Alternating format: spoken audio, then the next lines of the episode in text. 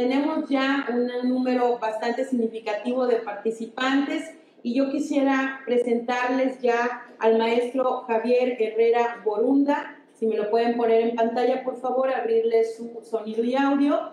Él es licenciado en Derecho por la Universidad Iberoamericana, cuenta con una maestría en Estudios Políticos y Sociales de la Escuela Libre de Derecho y actualmente cursa su segunda maestría en Derecho Constitucional por la UNAM. Eh, es abogado litigante desde el 2005 y fue diputado federal por el Partido Verde desde 2015 al 2018, entre otras muchas importantes también leyes que presentó fue la modificación a la Ley General de Cambio Climático para adecuar a los acuerdos de París por el medio ambiente. Dicha iniciativa hoy es ley vigente en el país.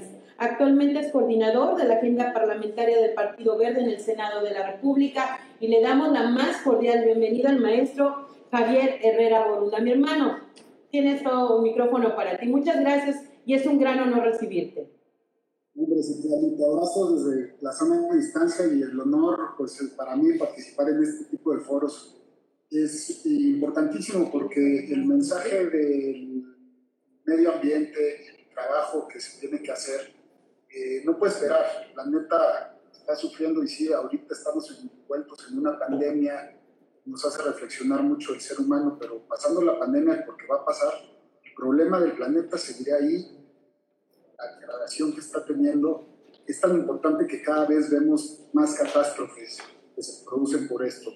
Eh, como bien dices, mi pasión es el derecho, eh, ahí es mi formación, pero también este, mi otra pasión es el medio ambiente y es por eso es que siempre he estado muy cercano a estos temas.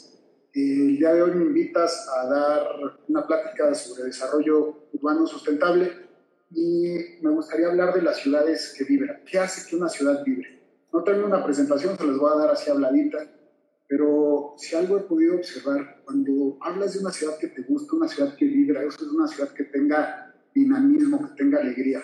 Si tú le preguntas a un niño cómo le gustaría que fuera su ciudad, dudo que te diga que sea una ciudad congestionada, llena de tránsito, la que iba totalmente alejado del centro donde trabajan sus papás o de donde él va a la escuela, que tenga que caminar, subirse a la bicicleta kilómetros y que no existan parques públicos. Es decir, la planeación urbana realmente es muy lógica tiene sentido. Un niño de 5 a 7 años puede decir cómo se debe hacer. Todos sabemos cómo nos gustaría vivir. Que haya banquetas este, peatonales, ciclovías, comercios cerca de zonas peatonales, viviendas cerca del núcleo de trabajo y de esparcimiento. Pero muchas veces eso pues no sucede por los intereses económicos, por falta de autoridad moral, por falta de autoridad, vaya, este, se hace que se rompa el sentido común. A ver, ¿cuántas veces no hemos visto que un conjunto de viviendas de interés social se hace a kilómetros de distancia, más de 40 kilómetros del centro de la ciudad? ¿Por qué? Porque seguramente el terreno le salió muy barato al desarrollador y ahí puede vender las casas mucho más baratas, tener más utilidad. Le dieron el permiso sin pensar en que después tenían que llevar todos los servicios a costos sumamente elevados, como el de agua, luz, recolección de basura, que a lo largo del tiempo van a ser millonarios. Ese es un error que se multiplica no solo en Veracruz, se multiplica en todas las latitudes del país y a la larga hace que esas viviendas que se hicieron allá bien lejos, sin parques públicos, viviendas de 30 metros cuadrados, acaben convirtiéndose en guetos. En los últimos 20 años, el mundo ha pasado a hacer mediciones de desarrollo social. Y entre las mediciones de desarrollo social que haga, un indicador muy importante sí es el ingreso per cápita, el acceso a la educación, el acceso a la vivienda, hospitales, pero también se ha incorporado recientemente las mediciones de la felicidad. Eh, ¿Qué es la felicidad? Pues es la oportunidad que tienen las personas de sentirse plenos en el lugar donde viven, de poderse desarrollar y no solo tener acceso a servicios, sino poderse desarrollar como seres humanos. A ver, vamos a dar un ejemplo. Cuando un pobre trabaja y un rico trabaja, está con la mente enfocada en el trabajo que hace. Seguramente en esos momentos el estrés del rico puede ser un poquito más porque el petróleo bajó, que subió el dólar, que si los Emiratos Árabes están entrando en crisis y lo que sea. mientras que el albañil pues está tal vez concentrado nada más en poner, este, mover tierra de un lado al otro. Pero cuando sale el trabajo, el que tiene dinero tiene muchas opciones de esparcimiento. Puede ir al cine, puede ir al restaurante, puede ir al fin de semana a su casa de playa, eh, pero el pobre, cuando sale del trabajo, ahí es cuando realmente vive su miseria, porque dentro de su casa de 35 metros cuadrados no tiene jardín, salir a las calles es inseguro, ir al cine es incosteable, solo le queda a él el espacio público, y si la ciudad en la que vive no tiene espacios públicos, entonces se vive la miseria, entonces la felicidad decrece. Esa es la importancia de tener espacios públicos buenos y como sociedad tenemos que empezarlos a reclamar, tener espacios hacen ciudades que viven.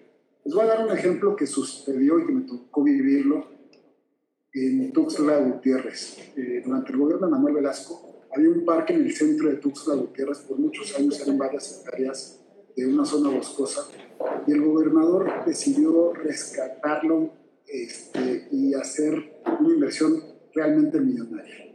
Y no tardaron las críticas, la gente empezó a criticar muchísimo. ¿Cómo iba a gastar el gobernador 400 millones de pesos en regenerar un parque urbano? Si lo que se requería en un estado como Chiapas eran hospitales, modernizar escuelas, hacer más viviendas, etcétera, etcétera, etcétera.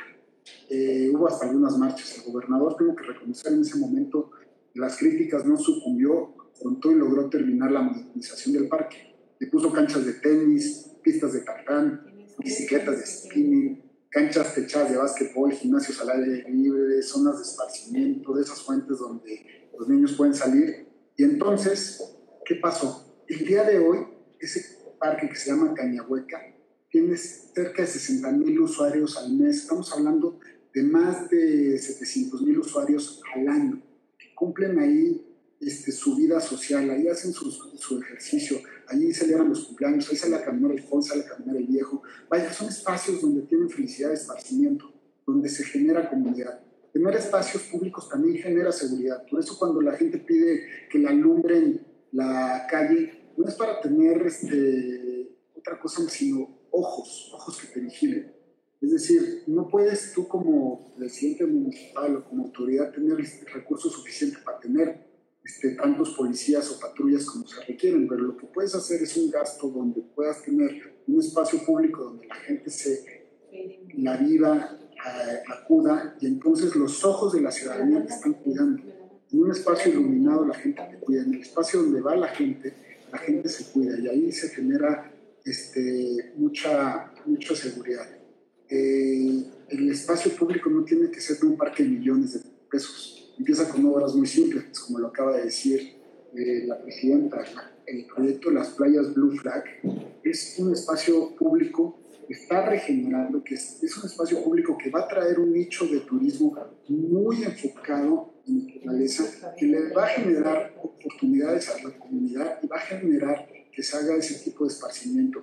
Puedes empezar por cerrar una calle peatonal, una calle donde pasaban muchos vehículos y le pones este, unos durmientes de un lado al otro.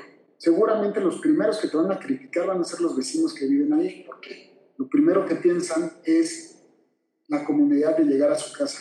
Pero a la vuelta de la esquina se van a dar cuenta que una vez que esa calle empieza a vibrar, es decir, que empieza a tener gente, empiezan a florecer comercios, ellos mismos van a poder tener ahí su changarrito abajo o rentar y la plusvalía de sus casas se van a venir arriba. Es decir, si podemos lograr hacer ese tipo de planeación urbana, no dar los permisos de las viviendas a kilómetros de distancia, empezar a tener un poquito más ciudades funcionales con ciclovías y todo lo demás, nuestros jóvenes no buscarán irse a otro lado. ¿Por qué? Porque van a empezar a amar su ciudad les va a empezar a gustar lo que tienen de su ciudad. Y las fugas de talento que se tiene cuando no se tiene felicidad en una comunidad se empiezan a mitigar y empiezan a quedarse. Rescatar espacios públicos hace mucho sentido en ese, eh, en ese tenor de, eh, del gobernar. Entonces, este, pueden empezar con pequeñas cosas, pero de ahí este, se pueden hacer obras mayúsculas. Las críticas llegarán, pero el espacio público se preservará y la gente lo apreciará y sobre todo los niños. Los niños son los que tendrán salud porque van a estar haciendo ejercicio, tendrán salud porque van a estar alejados de las drogas. Y es por eso que muchos de los programas internacionales, incluso en México, eh, para afrontar la violencia empiezan por regenerar espacios públicos y hacer polígonos funcionales donde haya este, precisamente zonas de esparcimiento.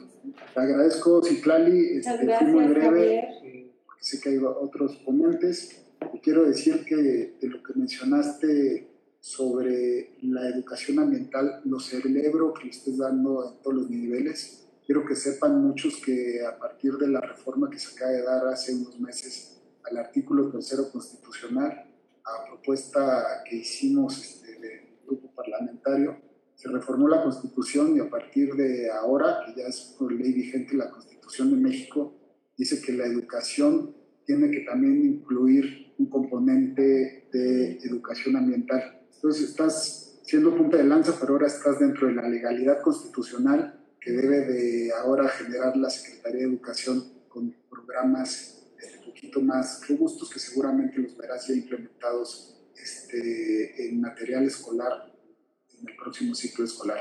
Te felicito porque sigas haciendo estos espacios. Saludo a todos y los dejo con mucho cariño. Maestro Javier, quisiéramos hacerte una pregunta. Eh, Adelante. ¿Cuál sería eh, la agenda que en este momento está llevando el Partido Verde en cuanto a políticas ambientales? En política ambiental ni un paso atrás. Miren, este, desgraciadamente, como te digo, el ejemplo del artículo tercero es una reforma constitucional muy reciente, pero acabamos de tener un diferendo muy fuerte eh, con un memorándum que quiso sacar la Secretaría de Energía, donde empieza a querer desde un decreto reformar unas leyes que ya, de las cuales fuimos parte nosotros. Hablo de la ley de transición energética, que obligaba a que México tuviera una transición energética este, para el 2025 de al menos del 35% de su matriz energética viniera de energías limpias que se privilegiara la compra de energías limpias sobre las energías sucias o fósiles. Y a través de un decreto que sacó la Secretaría de Energía, pues se pretende que vía decreto se modifique una situación de ley. Este, ahí fuimos tajantes dijimos, este, en esa parte sí no podemos acompañar al gobierno federal, en muchos otros proyectos como los sociales lo estamos acompañando, sabemos de la bondad que tienen muchos de los programas que están haciendo, pero en el medio ambiente no podemos dar un paso atrás y es por eso que este, sé que al final este tema va a acabar en juzgados, ya los juzgados están dando este, amparos porque pues está intentando modificar una ley, pero yo creo que hay que regresar a eso. El tema ahora que estamos intentando defender es precisamente no a la reducción de los presupuestos de materia de conservación, como el de CONAN, se está intentando bajar en un 75%. Creo que eso es muy grave, ya se le había tijereteado mucho, pero prevenir, prevenir siempre es mejor que lamentar. Y los espacios públicos, los espacios ecológicos que tenemos de conservación que hace la CONAM seguramente este, tienen un factor de derrama económica superior. Uno, va a cuidar la biodiversidad para nuestros hijos, pero dos, son espacios donde se genera turismo, donde se genera derrama, donde tenemos que generar un poquito más protección. En ese sentido, el Partido Verde no va a perder su esencia, vamos a seguir peleando por defender eso y este, en la política social vamos a seguir acompañando, pero en la otra, hijo, ahí sí no podemos este, dar un paso atrás y es que estamos haciendo un frente común para asesorar a todo aquel que se quiera enfrentar y desde las cámaras pues estamos intentando poner un dique a eso. Muchísimas gracias, Javier, te agradecemos muchísimo tu participación y el compromiso que siempre has demostrado para preservar y conservar nuestro medio ambiente a través de políticas públicas y de leyes que, que, que, hoy están dentro de nuestra constitución a favor, obviamente, de nuestro medio ambiente. Eh, cuando platicabas de estos temas, la química blanca y la gente que está de la CONAM, eh, de verdad que pusieron una cara muy optimista porque ellos esperan de verdad poder eh, no recibir esta reducción del presupuesto. Como sabes, en esta semana también fijamos un posicionamiento a nivel municipalista una servidora como vicepresidenta de la Federación Nacional de Municipios de México también se pronunció eh, porque es de verdad terrible pensar que se puedan reducir este, estos, estos presupuestos para conservar este, nuestro medio ambiente y nuestras áreas naturales protegidas, que es lo correcto.